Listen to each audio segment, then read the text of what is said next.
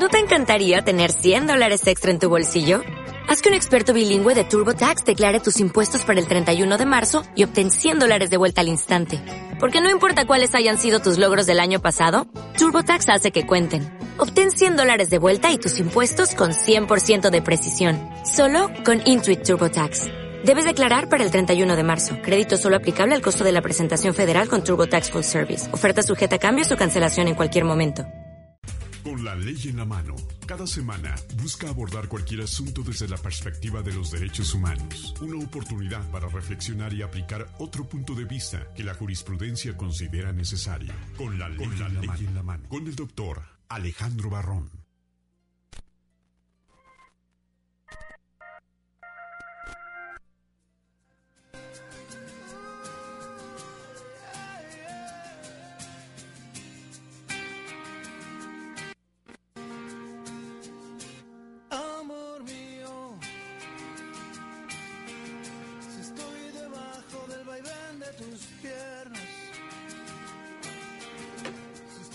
Hola, buenas tardes. Muchas gracias por haber estado otra vez aquí. Obed, ya se me trabó la lengua, me puse nervioso. Es que no sé te qué está música, Estamos pasando. contentísimos porque ahora sí entró Maná, eh, nerviosos en el vaivén de las piernas de esa mujer. Sí, pero la- no, no, es que ese Manuel nunca da nada. Pero bueno, a todos nuestros amigos radioescuchas les quiero comentar que Manuel Rodríguez, el negro Rodríguez, nunca nos complace con la música que le pedimos y hace lo que quiere.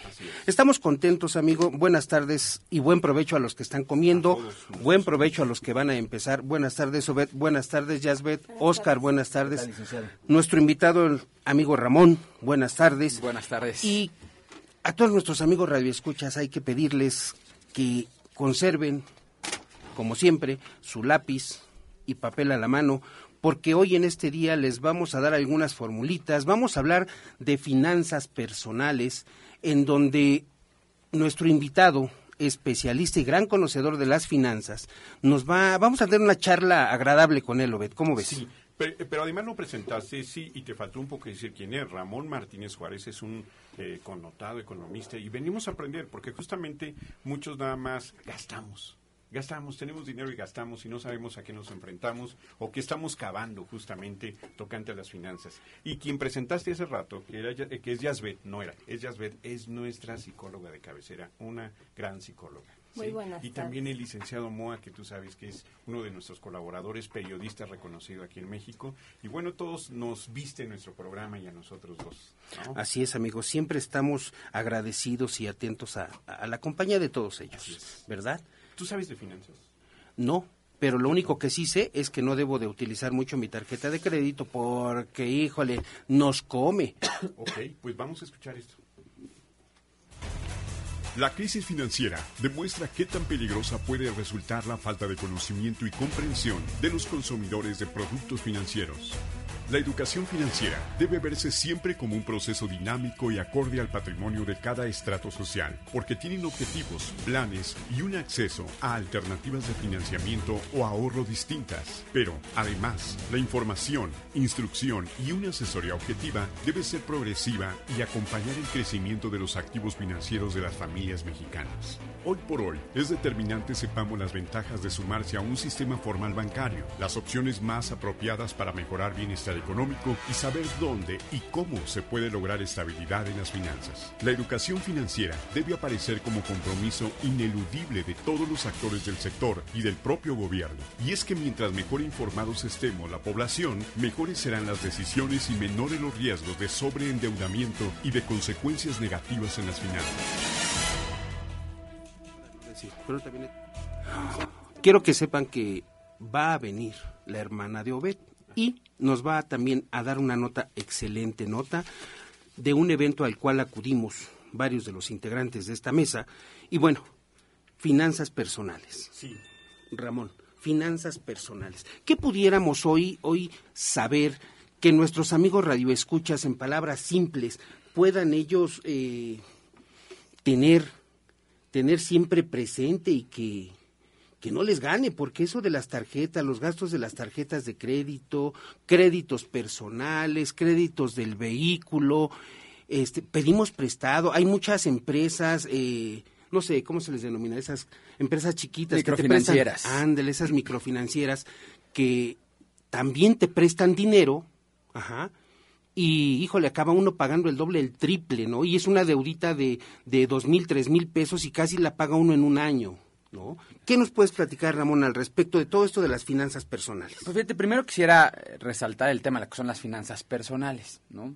Entendiendo por finanzas personales la administración de los recursos de las familias en México. Eh, es un tema muy importante porque pues finalmente las familias lo que buscan a lo largo de su vida es generar un patrimonio. El patrimonio está comprendido no solamente dinero en efectivo, inversiones en los bancos o ahorros, porque no todos tienen la misma capacidad de ahorro eh, por los diferentes segmentos sociales que existen en nuestro país. Sin embargo, pues parte de lo que también las, las familias buscan es empezar a generar el patrimonio. Algunos, y dependiendo del sector, los propios electrodomésticos se pueden considerar un patrimonio. Los automóviles se pueden considerar un patrimonio. Y ya hablando de, de, de estructuras más este, eh, altas desde el punto de vista de patrimonio, pues un hogar, una casa, un departamento. Eh, y el hecho de hacerse eh, de estos bienes no es tan sencillo. Hay que saber administrarnos para poder adquirir este tipo de bienes. Es decir, el salario que nosotros percibimos por las actividades que desempeñamos en nuestra labor diaria, en nuestro trabajo, pues nos da esas herramientas y esos recursos para poder hacernos de nuestro patrimonio. La administración de estos recursos es precisamente las finanzas personales. ¿Cómo administro estos recursos para hacerme del patrimonio que estoy buscando a lo largo de mi vida? ¿no? Entonces, eh, quisiera aquí platicar eh, y, hacer una breve introducción con respecto dónde inicia la creación de patrimonio y dónde deben las, las finanzas personales. Pues desde que estamos en nuestro proceso de formación, ¿no? Oye, pues esto cuándo es, cuando tengo 18 años, 20 años, cuando entro a trabajar, no.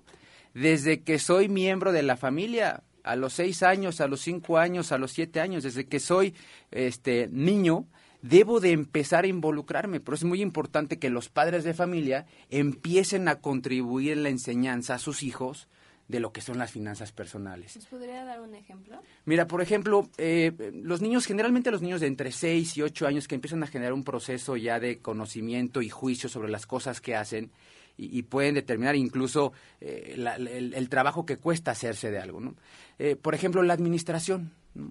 ¿Qué se les dicen a, los niños? Se les puede decir, a ver, pues tú tienes, tú, tú, tienes ciertos gastos. ¿Qué gastos tienes tú como niño? Y pues tú quieres que el día de Navidad o el día de tu cumpleaños o el fin de semana vayamos a, a algún este, lugar en específico de diversión y de esparcimiento. Sí, pero vamos a tratar de administrarnos bien porque no puede ser cada ocho días o no puedo comprarte eh, los tenis ahorita que están de moda o no, no puedo comprarte ahorita o yo sé que tú quieres la playera de tu equipo favorito. ¿no? Bueno, este, tipo de cosas, a veces eh, los padres de familia, con tal de, de, mantener esa, este, pues gusto, darles ese gusto a los hijos, acaban comprando y, y, y, entrando en gastos que a lo mejor, no quiero decir que no se deban hacer, pero hay que ser muy cuidadosos con nosotros. Entonces enseñarles que es, oye, ¿por qué no ahorras? Vamos a hacer lo siguiente, yo cada domingo, ¿no? El famoso, el famoso domingo, ¿no?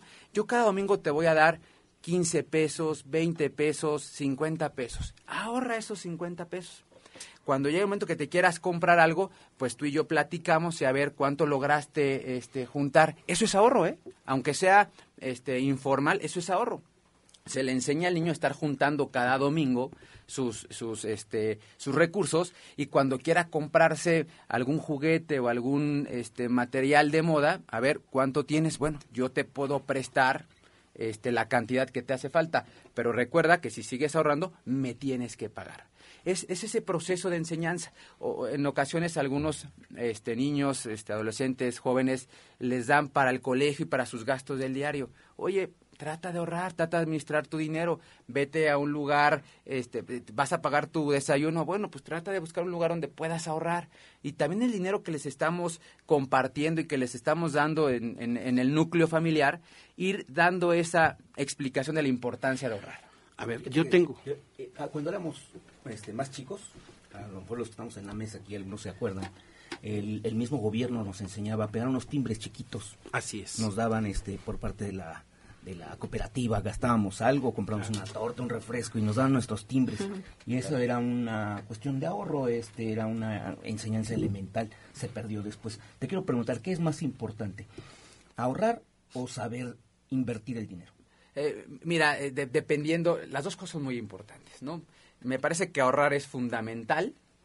Eh, hablamos de inversión cuando existen excedentes en tu ahorro. ¿Qué quiero decir? Oye, pues yo tengo una capacidad de ingreso que mi gasto corriente, cuando fuera gasto corriente, mi gasto diario, pues me queda un remanente que puedo tener ahí, eh, eh, este, que puedo ocupar para otras cosas. Ahí podríamos hablar de inversión. Entonces, yo creo que son dos fases distintas. El ahorro es para poder hacer, reitero, la importancia de crear un patrimonio. Cuando tengo excedentes por la generación de ese ahorro, ya puedo hablar de una inversión. ¿Qué es una inversión? Hay muchos instrumentos financieros, pero un propio bien inmueble, un bien mueble, se puede considerar una inversión. Eh, que en el caso de los... los electrodomésticos. Los electrodomésticos, ¿no? electrodomésticos. Un celular es una inversión. Claro que sí, el día de Hay mañana... niños que traen su celular y que cuestan 12, 13 mil pesos. ¿no? En- en la- Yo creo que no hay que perder, primaria, hay- no hay que perder de vista, como decía Ramón y lo que preguntabas Oscar Yasbet. Efectivamente, hace muchos años eh, había, existía la cultura del ahorro. Hoy, hoy se ha perdido. Hoy los papás, para todos aquellos amigos que nos escuchan, estamos platicando de las finanzas personales. Y les recordamos que los teléfonos en cabina son 55 66 13 80, 55 46 18 66. Los teléfonos de Barón Abogados Consulting son 57 61 60 77 y 57 61 60 67. Ramón, ¿y cómo saber cuándo es una inversión o cuándo es un gasto? Porque ahorita me quedé con el concepto de, de licenciado Moa. Dice, un celular es una inversión, pero es una inversión, es una inversión cuando genera dinero, Es cuando saben que es útil, o cuando sabemos que en un niño no es una inversión y fue un gasto, es una pérdida. ¿O cómo saber eso? Mira, la, diferencia entre gasto e inversión tiene que ver con la, eh, le llamamos este, la facilidad de volver en efectivo el bien. Es decir, si yo tengo un celular, si el día de mañana tengo una necesidad, una necesidad de alguna urgencia, ese celular lo puedo vender. Y puedo recurrir a distintos medios, una casa de empeño, o puedo recurrir a algún amigo que esté interesado, y ese bien se puede convertir en efectivo. Entonces, es una inversión porque al final del día ese eh, eh, aparato, ese artículo se puede convertir en efectivo. Se considera gasto aquel aquel gasto, perdón, producto o servicio que no puede convertirse en efectivo posteriormente. ¿no? Qué importante entonces es enseñarle a los hijos o a la familia todo esto, ¿no? Cuando sabes que eso ya es una pérdida prácticamente. Retomemos la cultura del ahorro, pero es, es muy importante y fíjense que no hay que dejar de observar o de perder de vista que muchas familias mexicanas actualmente, lejos de hacer un ahorro, decíamos cuando los niños se vuelven los amos de los padres y los padres van y complacen al niño para que traer, comprarle el teléfono más actualizado, ¿sí? Ah, bueno, oye, ¿por qué no enseñas a tu hijo también a que si le compro un teléfono, el teléfono no debe de ser exactamente el super teléfono, como decías, Oscar, que le cuesta 10, 12, 13 mil, 15 mil pesos y el papá todo el tiempo lo está pagando, ¿eh? Porque además los- lo sacan a crédito. Es El papá, la mamá y A veces el hijo trae mejor celular que el papá. Sí, el papá, la mamá y un pleito en la familia porque, oye, hay que pagar el teléfono de tu hijo. Ah, pero a lo mejor si hubiéramos enseñado al hijo a... Fíjate que este teléfono es mediano, este teléfono, porque además los teléfonos hoy en la actualidad, por eso les llaman inteligentes, ¿no? Teléfonos inteligentes, que yo no sé usarlos muy bien, pero bueno, ahí vamos, estoy aprendiendo también. Entonces, a lo mejor si le- les enseñamos que con este otro teléfono, el Android y el no sé qué, este, pudiera, va a tener las mismas Características. Exactamente. Y a lo mejor ahí te ahorras, ¿no? Ahí ahorras un poco. Sí, yo, yo creo que mucho tiene que ver con, este, híjole, a lo mejor la palabra suena dura, el consumismo al que estamos acostumbrados o al que queremos ven- sobre el que queremos venir este, trabajando, ¿no? Tener artículo de moda, este, querer tener los mejores teléfonos, querer tener el mejor reloj, querer tener ropa de marca. Eh, me parece que hemos entrado en una estructura que, que, que si bien es parte del, del modelo económico en el cual nos encontramos, no hay que perder de vista el tema de este el ahorro, la inversión y las finanzas personales. Y, fíjate lo que comentabas Alejandro, ¿no? El uso del teléfono, ¿no? Voy a comprar el teléfono. Oye, no me alcanza para comprar el teléfono. ¿Y qué hacemos? Inmediato, hay dos opciones, no me alcanza para comprar el teléfono, ¿qué hago? ¿Pido un crédito y lo compro? O uso la tarjeta de crédito. Y ahí viene el primer error clásico que tenemos todo en el uso del crédito, específicamente con la tarjeta. Creemos que es una extensión de nuestro salario. Primer error. ¿no? La tarjeta de crédito no es una extensión de nuestro salario. Y aquí va el primer tip que les quiero dar. Venga. Anote. Es, es- es importante. Hagan una, yo, yo les pido que hagan un ejercicio ahorita a, nos- a todo el radio escucha, ¿no? todos que nos están escuchando en este momento, que hagan en su memoria y hagan un ejercicio muy simple de cuánto está destinado de su ingreso mensual, ¿no? es decir, de su salario, cuánto en términos porcentuales destinan al pago de crédito. Por ejemplo, si yo gano, Vamos a decir, suponer- mil pesos. Si tú ganas mil, Mil pesos, pesos. vamos a suponer, vamos a hacer ejercicio con mil pesos. Si tú ganas mil pesos, ¿no? si yo hago en este momento un ejercicio y el, dinero que destino al pago de mis créditos es superior al 45%, en un periodo de 6 a 12 meses voy a empezar a incumplir con mis obligaciones crediticias voy a empezar a pagar los mínimos, voy a empezar a cubrir lo que necesito. No, pues primero hay que pagar el carro, primero hay que pagar la casa y de repente no te va a alcanzar para pagar el carro, entonces nada más pagar la casa, después no te alcanza para pagar la casa y nada más. eh, eh, empieza a volverse una bola de nieve por la mala administración. Si ustedes hoy destinan más del 45-50% de sus ingresos al pago de créditos, eh, a largo plazo, mediano largo plazo, van a empezar a tener un problema de liquidez para hacer frente a sus obligaciones. Si este número llega al 60, en un corto, mediano plazo, vamos a empezar a tener ese problema. Eh, algo que, que no podemos dejar de, de ver, a veces cuando adquirimos una tarjeta de crédito, nos vamos por la marca o por las facilidades o por los famosos meses sin intereses.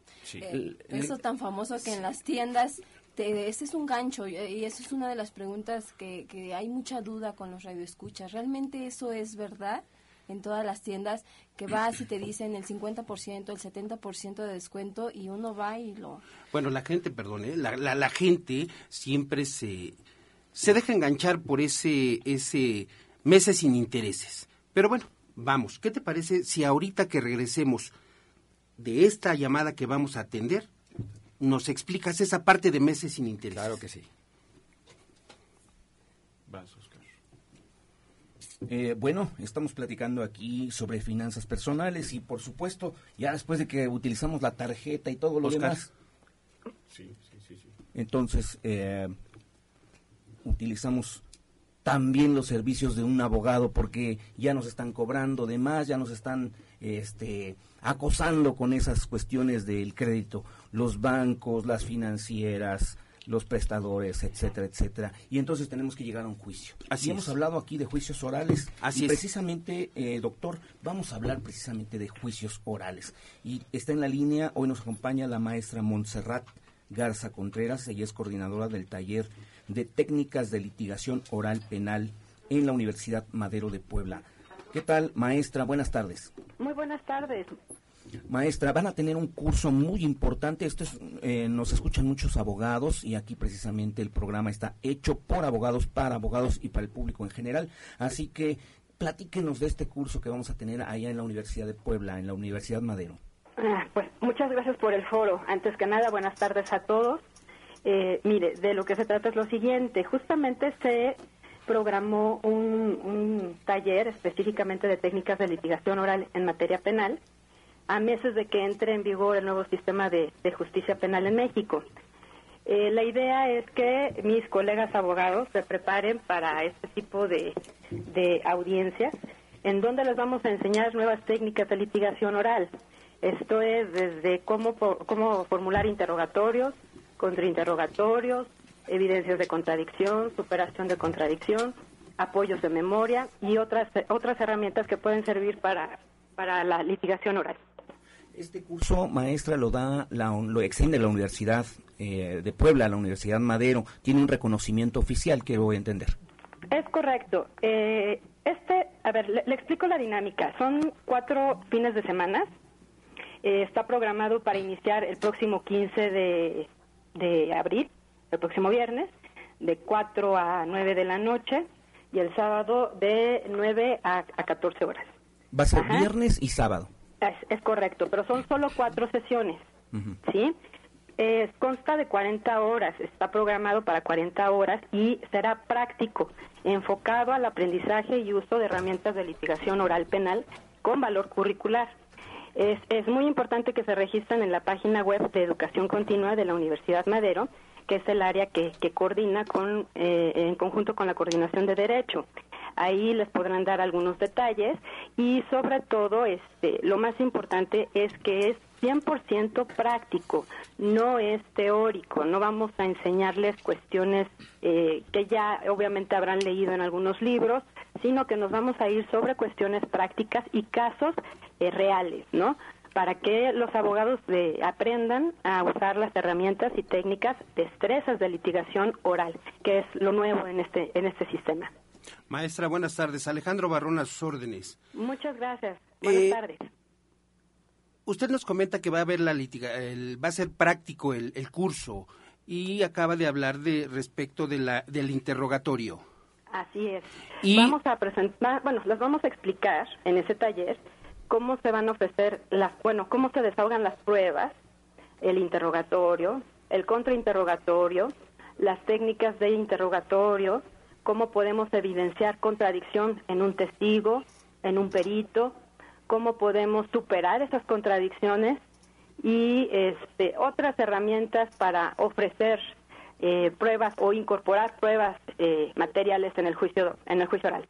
Que la parte del contrainterrogatorio es el, la, eh, yo creo que es algo medular ahí, ¿no? Porque es cuando empieza la, la- en la audiencia, pues, que, que la- las partes, los abogados empiezan a, a interrogar y de repente por ahí, como usted ahorita acertadamente lo dice, nos damos, nos percatamos que el, el testigo está falseando alguna declaración o está queriendo componer algo que ya manifestó mal. Es correcto. Eh, bueno, hay que, hay que entender que el nuevo sistema de justicia penal en México busca eh, encontrar eh, la verdad, ¿no? Eh, en, este, en este principio de inmediación, el juez tiene que estar presente en todas las audiencias y entonces el desahogo de las pruebas es presencial. Entonces no es difícil que durante el desahogo de alguna audiencia a lo mejor un testigo se nos pone nervioso, titubea, se contradice o dice algo que, eh, bueno, que, que no lo teníamos contemplado.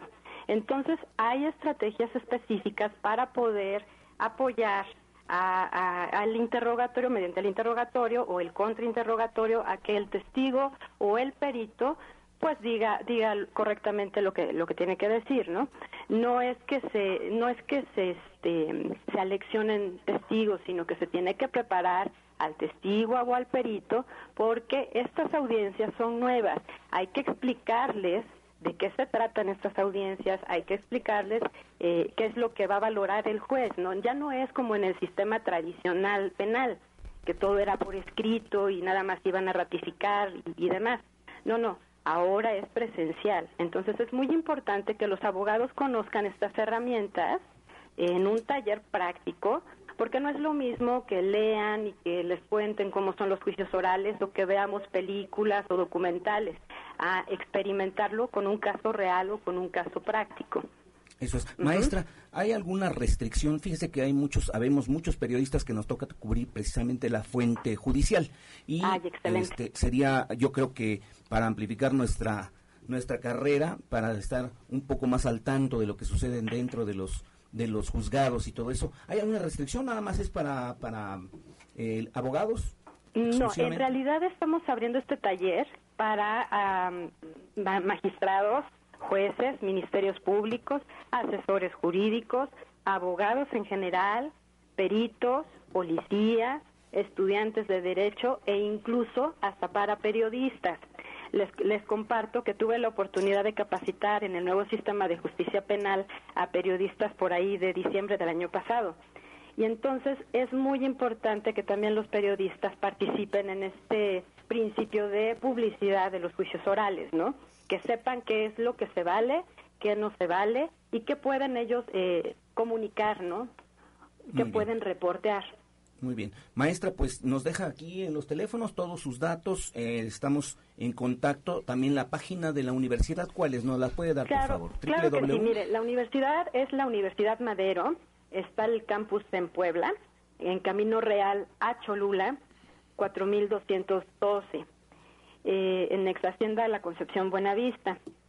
El teléfono es el 01 222 141 5959. Y el, la, es página, la, extensión- página web. eh, perdón, es www.umas.edu UMA, UMAD de dedo. Exacto. Universidad Madero. Es umad.edu, edu.mx. edu de educación.mx. Exacto. En ese link aparece el taller práctico de litigación oral penal. Perfecto. Maestra, Ahí muchas. mismo pueden registrar sus datos.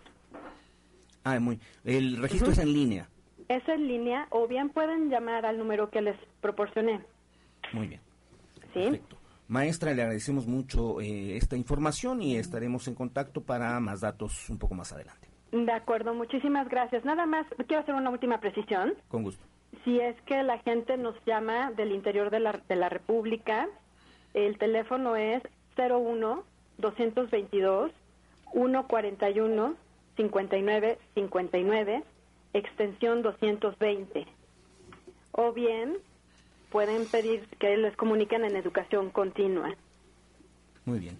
Perfecto, maestra. Le agradecemos mucho su tiempo y también estos datos. Le agradezco a usted su atención. Un saludo a toda tu audiencia. Muchas gracias. Nos vemos pronto. Hasta, luego. La maestra Montserrat Garza Contreras y es coordinadora del taller de técnicas de litigación oral penal en la Universidad Madero, Campus Puebla.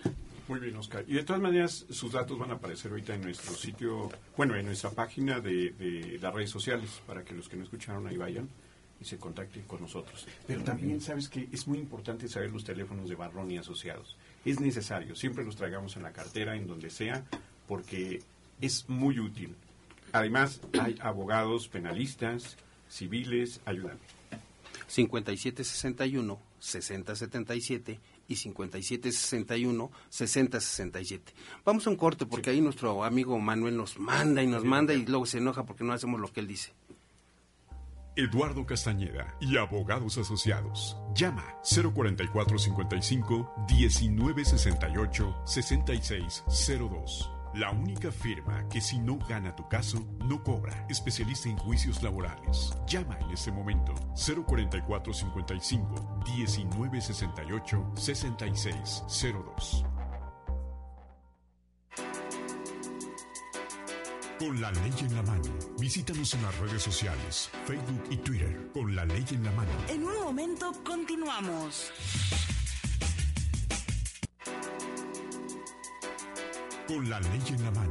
Visítanos en las redes sociales, Facebook y Twitter. Con la ley en la mano. Regresamos.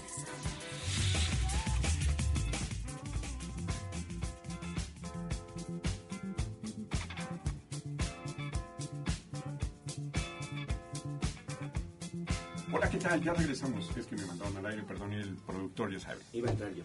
Sí, Pero bueno, va usted. sal- salgamos. Que no te roben el micrófono, amigo. Salgamos Sí, síguele, síguele. Bueno, este fin de semana, déjenme decirles, les comento, estuvo, estuvo presente el equipo de Con la Ley en la Mano en un evento muy importante que se llamó Obreros por la Paz. Y ahí estuvo nuestra reportera Doriela Yepes. Hola amigos, ¿cómo están a la audiencia? Hola a todos. Eh, bueno, sí, eh, se llevó el jueves pasado por la mañana un evento eh, llamado Obrero- Obreros por la Paz, justamente. Eh, se trata de una iniciativa que trata de reconstruir los valores humanos y sociales. En este evento participaron escritores, artistas, políticos, escultores, es- incluso personas que están trabajando para todo lo que es esta cultura de la paz. Y bueno, en este evento lo que se eh, hizo es concientizar sobre eh, el grave peligro que corren las familias si no eh, se están conscientes de que deben de tomar, eh, debemos tomar una parte activa eh, en la sociedad. Entonces, bueno, vamos a esta nota que preparamos el equipo y adelante. Se llevó a cabo el encuentro plural Obreros por la Paz, evento para reconstruir valores y compartir propuestas encaminadas a una vida de paz en el contexto que se vive en México. La palabra shalom y nuestro anhelo a la paz nos acompaña diariamente en nuestros restos como. Se reunieron servidores públicos, intelectuales, periodistas, líderes de la sociedad civil, expertos en arte, artistas y escritores, así como representantes indígenas, ministros de culto y legisladores. Entre ellos, maestra Beatriz Pajés, directora de la revista Siempre, Antonio Chedragui Tanús, arzobispo de la Iglesia Católica Ortodoxa de Antioquía, en México, la senadora por el PRD, Angélica de la Peña, además del embajador de Israel en México, Jonathan Pellet, el maestro Carlos Bracho, maestro José Alfredo Piera Pellicer, presidente del Consejo de Dirección Grupo Lucía Botín, y el doctor en Derecho Penal Alejandro Barrón Rosales, entre otros destacados personajes. El evento dio inicio con la participación del coro del Seminario Teológico Presbiteriano de México. Durante su intervención, el actor y productor Carlos Bracho habló acerca de luchar en todos los frentes cínicos, dijo, para lograr que todas las familias sean conscientes del grave peligro que podemos correr si no tomamos parte activa en la sociedad. Luchar en todos los frentes cívicos para lograr que todas las familias sean conscientes del grave peligro en el que podemos caer si no tomamos parte activa en esta tarea. Además que el maestro José Alfredo Piera Pellicer, presidente del Consejo de Dirección Grupo Lucía Botín, afirmó que si México logra una paz social, no será a través de las armas, solo con la colaboración ciudadana, la educación y la prevención del delito se conseguirá ese camino. Para que reine la paz debe haber concesiones y renuncias a privilegios individuales. La paz tiene diversos significados. Metafísicamente es patrimonio del alma, colectivamente es patrimonio de la humanidad y filosóficamente Ya estamos de regreso, sí, claro que sí. Y bueno, pues ahí estuve, ah, incluso estuviste Completa la nota, ¿eh? Completa, muy completa la nota. Doriela, estos señores quién sabe qué quieren, ¿eh? Ten cuidado, ten cuidado. Y además hay que tener cuidado con las finanzas personales. Estábamos hablando, estamos hablando con Ramón Martínez, nuestro economista, quien nos está orientando, Educando. educando. Reeducando. Cuidemos nuestros bolsillos, no gastemos de más. Pero me interesó lo de 12 meses sin intereses. A ver, sí, porque, a ver, aquí quiero decirles que fuera del aire estábamos platicando que si es real, que si sí nos sirve 12 meses sin intereses. Y Ramón nos contesta esto, a ver. Eh, mire, mire, el tema más sin intereses es, es un tema a veces medio controversial. La realidad es que eh, el financiarte a mes sin intereses es, es un tema este, relevante que te puede ayudar precisamente a adquirir tus bienes sin pagar, como dice, un interés. Eh, el tema aquí delicado es cuando compras un bien a meses sin intereses y luego te gustó, compraste, no sé, el teléfono y luego te gustó la televisión y luego te gustó la cámara y luego también la ropa esta mes sin intereses y cuando le sumas, ¿no? Los meses sin, sin intereses de todos los bienes comprados, pues ya te diste cuenta que tu salario del mes apenas te alcanza para cubrir, ¿no? El total de los meses sin Todos intereses. vivimos del crédito. A ver, yo estoy muy espantado por una cosa. Decimos los mexicanos, no hay dinero, no hay liquidez, ya casi estoy a punto de perder el trabajo, me pagan poco. Pero eh, los taxistas traen buenos celulares. Los vendedores ambulantes traen celulares. Ah, Vas a un lugar en domingo, en sábado, y está lleno. Y son comidas que cuestan arriba de 200, 300 pesos y va toda la familia. El, el buen fin se repite cada semana. Cada fin de semana están las tiendas abarrotadas. ¿Qué, es eso? O sea, que sí hay liquidez o todos estamos endeudados de plano. No, mira, la realidad es que este México presenta, a pesar de, un entorno inestable, a pesar del entorno que genera cierta incertidumbre, que creo que es un tema este, economía global. Sin embargo, México, a pesar de este entorno, presenta signos positivos, ¿no? con ciertas reservas, con ciertos este, criterios de prudencia, pero México es un país que su sociedad es muy noble y el mexicano por naturaleza tiende a ser este muy este creativo y sobre todo luchón para hacer frente a sus obligaciones y, buscar siempre cómo generar ingresos. Lo que sí no sabemos hacer, hacer por cultura tiene que ver precisamente con el tema de las finanzas personales, con un tema de cultura financiera. Gastamos lo que no tenemos, estamos acostumbrados. ¿No? Es, es, es un tema cultural, por eso la importancia, ¿no? Decías Alejandro, oye, pues, oh, y lo comentabas, ¿no? Es importante eh, educarnos, reeducarnos, es un tema de educación, ¿eh? Que, que tiene que ver en la cultura y de hecho los programas este, ahorita de educación desde la primaria ya empiezan a incluir finanzas personales. En la, en la educación primaria ya como base de la estructura de, de- de educación básica ya vienen materias de Los finanzas timbres, personales. los timbres se volvieron ahora una materia, ¿no? A ver, yo quiero decir así, y espero que no se haga muy feo. Nuestros amigos radioescuchas seguramente dirán, estos güeyes ni siquiera saben de qué hablan, porque yo gano el sueldo mínimo. Ellos han de ganar un dineral, por eso están ahí. Y, y es- Y- ajá. Y yo, yo gano el sueldo mínimo, apenas si me alcanza. Pago mi renta, mi luz, mi radio. Ah, perdón, el radio estamos aquí, ¿verdad? Pero bueno, así es la gente que nos está escuchando. Seguramente algún amigo radio escucha dirá exactamente esas palabras. Estos señores no saben ni lo que hablan. Si vivieran con el sueldo que yo vivo, sabrían enfrentar el problema y lo deseas acertadamente. Es, se trata de cultura. Porque aún con el sueldo mínimo, yo recuerdo que en paz descanse mi padre, era obrero y ganaba el sueldo mínimo. Doblaba y hoy entiendo, hoy quiero decirles, yo tengo 51 años de edad y hoy entiendo por qué trabajaba de día y de noche. Doblaba el turno y doblaba y doblaba y doblaba el turno. ¿Y salía de... eran? Somos siete, éramos siete hermanos, de los cuales todos tenemos una educación. Pero, vamos, el Pero salario mínimo poder- también alcanza. Había poder adquisitivo. Y sigue Eso habiendo poder que- adquisitivo, lo eso acabas fue de lo que decir. se perdió. Lo acabas de Se- decir. Se perdió la cultura del ahorro y se perdió el poder adquisitivo. Eh, mira, el tema es, es- lo comentas y qué bueno que, que lo dices, ¿no? Vivimos en una sociedad donde más del 60% de la población vive con menos de cinco salarios mínimos. Es decir, y, es más del 60% de la población.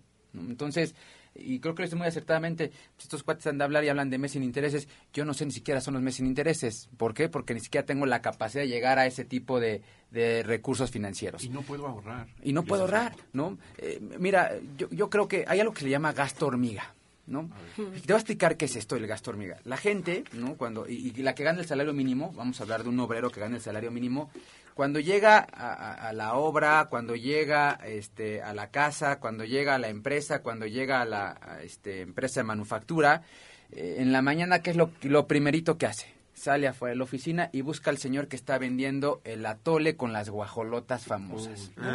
¿no? Entonces, pues se compra el atole, se compra la guajolote, ya fueron 15 este pesos. 15 pesos. No.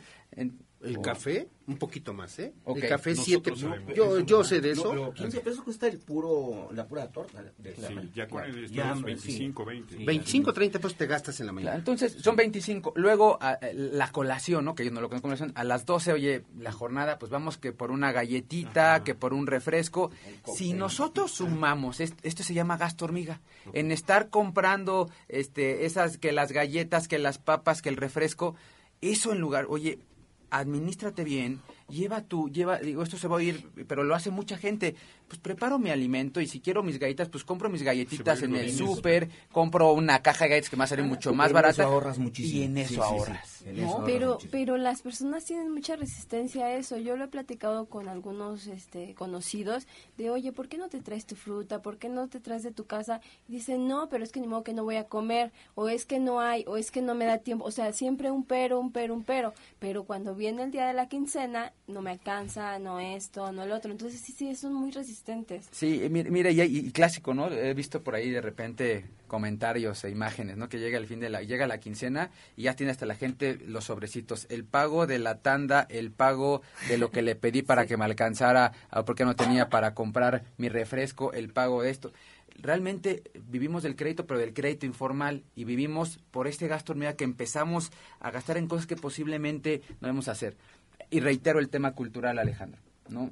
Oye, ¿por qué no quieres? Es que me van a ver mal. ¿Cómo voy a llegar, cómo voy a, llegar con mi topper güera a, a, a, a mi, Sí, la a la empresa? Me van a ver ahí con... Oye, no, Es es que que... sabe más rico un café comprado que un café de la casa. Mira, yo he tenido la oportunidad eh, de estar en distintos países, ¿no? Por, te- por múltiples razones. Y países de primer mundo, ¿no? Inglaterra, Londres. Gente que llega a la oficina con su topper y está comiendo con su topper en la oficina. ¿No? Sí, O sea, porque ya no hay y- guajolotes. Ah, pero, pero- sí, no hay guajolote, pero además, espérame. Es que aquí son godines, dice a mí. Aquí, y todos, y por ahí ¿Qué anda el librito, así? ¿eh? No, por ahí anda el librito de, del, godin, del godinismo, el godinato, no sé, los godines. Pero bien, ahora, lo que estamos hablando es la cultura, es reeducarnos, es tenemos que cuidar nuestro dinero. La gente, ahorita que estamos hablando de los salarios mínimos, la gente en muchas, muchas de las colonias, que son muchos de nuestros radioescuchas también, el mototaxi o el bicitaxi no tiene un sueldo, no tiene un ingreso fijo y vive de lo que gana. Ahí, por ejemplo, ¿qué le podemos decir a esa gente, Ramón, para que, para que haga un ahorro? Porque a mí me ha buscado mucha gente y me han dicho, oiga, es que fíjese que pedí prestado para comprar mi bicitaxi o mi mototaxi y ya no lo puedo pagar, es que no sale. Bueno, yo les digo, no sale porque no le chingas, hijo. Hay que trabajar, hay que trabajar. ¿Quieres ganar? Hay que trabajar. Y la gente, y la gente dice, oiga, Lick, es que usted, porque usted estudió? Gana Bueno, amigo, no, no saben también todos los problemas que uno pasa. Pero a ver, Ramón, esa gente no gana ni siquiera un salario mínimo. Tiene ingresos, aquí tú decías gasto hormiga, bueno, entonces yo creo que tienen ingresos hormiga, porque, o sea, ganan poquito y van al día y además desafortunadamente, como no tienen la posibilidad de comprar algún bien inmueble para vivir, Pagan eh, renta. pagan renta, ¿no? Pagan en unos cuartitos, que la renta es algo que come a la gente. ¿Qué podemos, cómo podemos ayudar a esa gente? Mi- Mira, es, es muy importante, es una ecuación tanto para ellos como para cualquier persona que, que está buscando estructurar sus finanzas. Eh, tenemos que al menos, ¿no? es algo que se, que se sugiere, entre, en la medida de lo posible, el 10% de los ingresos que tengas, al menos, al menos, el 10% de los ingresos que tengas, no importa cuál sea la, la- la fuente de ingreso, ingreso, ingreso formal o informal, o, o a lo que te dediques. O sea, ya El- sea que ganes al día o a la quincena. o a la quincena, o al mes, o por proyecto, como, como sean tus ingresos. Ese 10% sepáralo. Haz tu guardadito. ¿No? Ahí manténlo. Este, ya hay instituciones, ese es otro problema y lo quiero, a la gente le da miedo ir a los bancos, porque dicen, no, los bancos es para los ricos. No, yo no voy a ir a un banco, prefiero tenerlo en el colchón. No, o prefiero tenerlo en el cochinito, porque le da miedo a los bancos. Eso es para, así lo, así lo ven. Eso es para la gente rica. No, hay bancos que se te acercan a ti, eh, este, y luego dicen, las comisiones, me cobran comisiones por todo. Eso es, otro- eso es algo que tenemos que analizar. Ver qué instituciones existen y cuáles son las comisiones que nos cobran. Hay instituciones financieras que no cobran comisiones.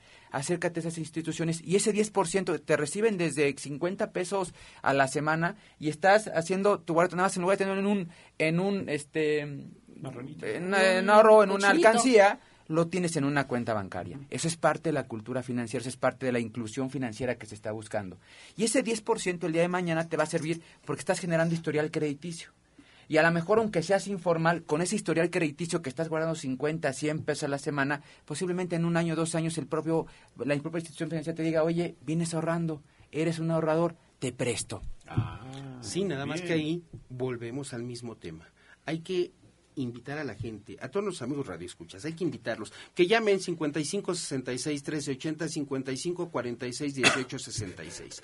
Los teléfonos de Barrón Abogados Consulting 57 61 60 77 y 57 61 60 67, donde con gusto atenderemos todas sus llamadas, todas sus dudas y nos comprometemos que aquí a nuestro amigo Ramón le sacaremos algunas fórmulas para que Tips la todo, gente, claro. algunos tips para que la gente, si gusta, nos llame, como lo han hecho en otras ocasiones, nos llamen y les podamos informar qué pueden hacer con su dinero, cómo lo pueden ahorrar, cómo lo pueden invertir, cómo pueden lograr que sus hijos sigan teniendo la educación que requieren. Porque además es otro tema muy fuerte, Ramón.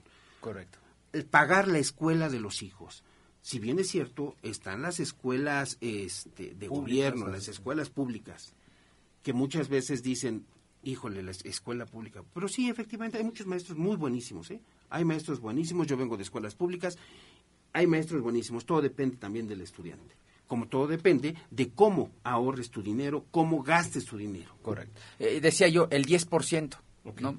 Eh, esa es, esa es una fórmula. El 10% tiene que estar destinado al ahorro, cual sea que fuera el, el ingreso. Un máximo del 30% destinado al crédito. Oye, si yo voy a comprar mi bicicleta para hacer este mi, mi ser y de medio de transporte o lo voy a ocupar para transportar, bueno, la bicicleta que vayas a comprar, no te compres la de moda o la que tiene 18 velocidades o la eh, que es de acero, grafito y demás. Compra la que te permita tu ingreso donde sea el 30% pagar esa, esa cantidad, si la vas a comprar a crédito. Volviendo al Entonces, ejemplo de los mil pesos. de los mil pesos, Tienes tú mil pesos, el 10%, o sea, 100 Se ahorra, pesos, 100 los vas a ahorrar. no se tocan. Y No. los otros 300 100 los destinas al para crédito. el- para el lo pago que, de- para el pago de crédito. Deja lo de que hayas comprar comprado. dulces, cigarros, chocolates y el café y la guajolota en la Y mano. cervezas. Y Lleva no. de tu casa. Invierte en tu, este, en tu, en tu, en tu casa, en tus bienes, en tu casa. Prepara alimentos en tu casa. Este, eh, haz todo el- lo que quieras de, de, de todo lo que son recursos para poder preparar tú tus propios alimentos. El gasto hormiga, en verdad, es, si hiciéramos un, Sí, porque hay tantas tienditas en la esquina y viven, este, estos locales eh, de eso, porque es, es increíble la cantidad de flujos que se manejan en estas tienditas. Y ahora, el 60% restante, ocúpalo en el gasto corriente. Educación, alimentación, vestido, este, renta, dice que Diversión. tiene renta, diversión. Entonces, tienes que empezar ¿no? a, a- a manejar esta estructura. 60% de esto destinado a tu gasto corriente. Si el gasto corriente no te alcanza para diversión, bueno, pues tratas del 10% ahorrando y a lo mejor dices, en dos, tres meses ya tengo una inversión, ahora sí, un, un ahorro, ahora sí, pues nos vamos este, de diversión, nos vamos de fiesta, eh, etcétera, ¿no? Otro, que muchas cosas que pasan en ocasiones, ¿no? Vienen los gastos que, oye, vienen los 15 años, el bautizo, híjole, ahí todo mundo se, no importa si le piden al compadre, al tío, al vecino, pero buscan con tal de hacer el fiestón. A ver, Ramón Martínez, economista, fíjate que esto me llama la atención porque sí, tenemos que ser reeducados o desaprender muchas cosas tocante a las finanzas. Porque si llegamos al momento en que somos ahorradores y nos dicen, tienes derecho o tienes este beneficio de que te prestemos dinero, y otra vez viene lo mismo, pedimos prestado para ese tipo de cosas, por ejemplo, eh, solventar unos 15 años. Se vuelve, se convierte en un gasto y entonces se convierte en una pérdida para Sí, nosotros. pero además, además a futuro y a la postre, decías Os- eh, Oscar, al rato requieres de un abogado. Siempre. Tenemos ¿Y que ir qué? contigo. De un Sí, pero ¿por qué? dentista, de Sí. una psicóloga. Sí, pero ¿sabes por qué? ¿Cuál es el problema? Te prestan dinero y el problema es que la gente que pide prestado se le olvida que hay que pagar. Sí. Se nos olvida el compromiso que tenemos. Hay que pagar. ¿Me prestó? Voy a pagar. Al rato pierdo la amistad. Oye, Ramón, préstame. Me presta lana Ramón. Eh, híjole, le debo ahí bien hecho. Y a Ramón acaba demandándome porque no le pago. Cuando me hizo un favor, resolví mis problemas y no pagamos. Y después también se convierte en una fuga claro. del gasto corriente. Y, y mira, mencionas algo muy importante. Cualquier crédito, cualquier préstamo siempre va acompañado de un contrato. Por eso dice, ¿no? Y ahí, siempre atrás de, de ti tienes que tener un muy buen abogado. Porque si vas a firmar un contrato, lee las letras chiquitas. Cuando vayan a adquirir una tarjeta de crédito, lean las letras chiquitas. ¿Cómo saben? ¿Qué dicen las letras chiquitas? CAT, costo anual total, que es la tasa que realmente nos están cobrando. Cuando vas a comprar un carro, un crédito de auto, ojo, las letras chiquitas, cuál es la garantía, cómo estás dejando la garantía de tu carro. En la hipoteca, las letras chiquitas, tasa de interés. Entonces, es decir, to- todo eso es importante y, y por eso a veces es importante asesorar a la gente en el tipo de contratos que están firmando cuando estás adquiriendo un crédito, porque tu patrimonio está en riesgo. Así ¿no? es. Por Entonces- cierto, hay que dar los teléfonos porque tenemos muchos que ir con. Barrón Abogados Consulting siempre les apoyará, siempre estará cerca de ustedes y pueden llamar al 57 61 60 77 y 57 61 60 67. Porque sí, fíjate que es un problema, es un problema grave y latente. Reeducarnos, dejar de aprender, dices tú, Obed. Desaprender muchas Desaprender. cosas. Y, y no, no lo vamos a hacer. No lo vamos a hacer. El mexicano, ya decíamos, somos inigualables. Ahora sí que como nosotros no hay dos, dicen por ahí. Pero sí es interesante que no perdamos de vista los compromisos que adquirimos. Correcto. Llámense en gastos, llámense en créditos, llámese en préstamos personales. Ay, bueno, hay quien hipoteca hasta la casa. Correcto. Y muchos la acaban perdiendo. Pero nos da tiempo para otro tip. Yo quisiera saber otro, porque tenemos el del 10%. Correcto. Apartarlo para. Para. Yo tengo una pregunta. ¿Qué pasa con los pagos mínimos de las tarjetas de crédito? Qué, qué bueno, iba a atacar el tema de las tarjetas de crédito, ¿no? A veces, y voy a, voy a- bueno, voy a responder tu pregunta, los pagos mínimos. El pago mínimo está calculado en función de cómo vienes pagando tu tarjeta de crédito y ellos determinan cuál es la cobertura mínima que debes de tener para hacer frente al pago del interés que tienes en cada tarjeta de crédito, dependiendo del color, del banco y demás. El problema es que si tú pagas el mínimo nada más de una tarjeta de crédito, el mínimo en ocasiones no va a alcanzar a cubrir los intereses que te... El capital, perdón. Nada va a alcanzar a cubrir intereses. El siguiente pago mínimo seguramente va a ser mayor. Y va a llegar un momento que tu, eh, que tu, que tu pago mínimo va a alcanzar solamente un pedacito de intereses y va a ir incrementando. Entonces, cuidado con pagar los mínimos, porque los mínimos a largo plazo van a hacer que pierdas tu línea de crédito y que eventualmente caigas en, en- en mora o en no pago. La tarjeta de crédito es una herramienta muy útil, muy útil. La gente no sabe que una tarjeta de crédito, si sabes ocupar una tarjeta de crédito, te podrían pagar por usar esa tarjeta de crédito. Decirme, oye Ramón, ¿cómo me podrían pagar? Sí, a través de ciertos beneficios. Se les llama clientes totaleros. La fórmula es muy simple y trataré de hacerlo en dos minutos. Tú tienes una fecha de corte de tu tarjeta y tú tienes una fecha límite de pago. Entre la fecha de corte y la fecha límite de pago, generalmente hay entre 10 y 20 días. Entonces, una, una, una cosa es cuando te dice el banco, aquí está tu fecha de corte. ¿Tu fecha de Eso corte? quiere decir que hasta allí, hasta ese día, tú puedes hacer compras y ya no te lo van a cargar al otro mes. Exactamente, es decir, lo esta fecha de corte es la fecha en la cual todas las compras que tú hiciste de ese periodo van a ser cobradas en el Ah, siguiente. siguiente. Y tienes 20 días para pagarlos. Entonces, estamos hablando en un promedio aproximadamente de 40 a 50 días de financiamiento que te da el banco. ¿Qué se sugiere hacer? Bueno, pues de este 30% que es de tu sueldo, volvemos a los mil pesos, Oscar. Oye, pues son 300 pesos. Bueno, gasta en tu tarjeta de crédito esos 300 pesos paga 300 pesos con tu tarjeta de crédito. Cuando llegue tu fecha límite de pago, ¿cuánto tienes que pagar? 300 pesos, que fue lo que ocupaste con tarjeta de crédito. Pagas tus 300 pesos y ¿cuánto vas a pagar de intereses? Nada. Nada. ¿Por qué? Porque estás No generó un interés. no generó interés porque, porque estás pagando dentro del fecha de vencimiento no, no llegaste al límite. Exactamente, pagas tus 300 pesos, estás pagando el total de tu deuda y esos 300 pesos en muchos productos de tarjetas de crédito te los devuelven con dinero en efectivo o puntos o millas o este tipo de beneficios. Entonces, estás ganando por ocupar una tarjeta de crédito de manera adecuada. Entonces, esa es la fórmula. Si el 30% de tus gastos, perdón, de tus ingresos los destinas al, uso de tarjeta de crédito, estás bien, ¿no? Lo estás haciendo bien. ¿Qué pasa? Oye, tengo un crédito de auto y de estos 300 tengo que pagar 200. Ah, bueno, nada más puedes gastar 100 en tu tarjeta de crédito. No gastes más, porque si empiezas a exceder este porcentaje, va a haber un momento en que vas a tener este, carencia para poder hacer frente a tus este, obligaciones crediticias. Es decir, el- que el banco sea un negocio para ti y no tú un negocio para el banco. Correcto. Con los pagos totales. ¿no? Correcto.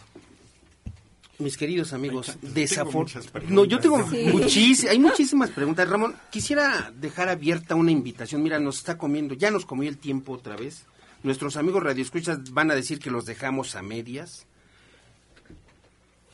Dinos, Ramón, ¿cuándo vuelves a venir con nosotros para que podamos continuar con esto? Me gustaría si tienes eh, eh, el, el favor de de dónde la gente te puede seguir también, nuestros radioescuchas que te puedan seguir, que te puedan escribir en tus redes sociales, no sé, Claro. donde te puedan localizar para que la gente que, que esté interesada en todos estos temas, pues también te puede escribir. Mira, lo pueden hacer a través de ustedes, ¿no? Que ya dieron Ya. los datos. Y, y yo, bueno, eh, mi Twitter es RamoMJ07, eh, mi Twitter. Estoy en las redes sociales como Ramón Bernardo Martínez Juárez. Ahí me pueden seguir a través de, Facebook, este, eh, LinkedIn y todas las redes sociales que existen. Y por supuesto que me pueden mandar mensajes a través de las redes y con mucho gusto los responderé. Y pues estoy disponible para el día que ustedes quieran eh, seguir platicando. Me parece eh, y quiero agradecer eh, el tiempo y sobre todo la importancia que están dando ustedes al- a, los temas sociales. Pues Barrón Abogados Consulting, amigos, les agradece el favor de la atención de recibirnos en el interior de sus hogares. Los esperamos el próximo sábado. Tocaremos temas muy interesantes. Y por Buenas supuesto, tardes a la a gente todos. que está atrás de nosotros, Wendy y este. eh, Todos, supuesto, todos, Agui todos. Y el negro, el negro, sí, claro. El amigo de la consola que se burla de nosotros constantemente, pero un saludo a todos. A una niña de Aragón, Samantha de Aragón, por favor, niña, También felicidades por escucharnos. Escuchan desde Ajusco. No, al contrario. Obed. A la familia de todos, un saludo, buenas tardes a todos, hasta Provecho. pronto. Mañana es cumpleaños de, Ya- De Yazbet, felicidades, Yazbet.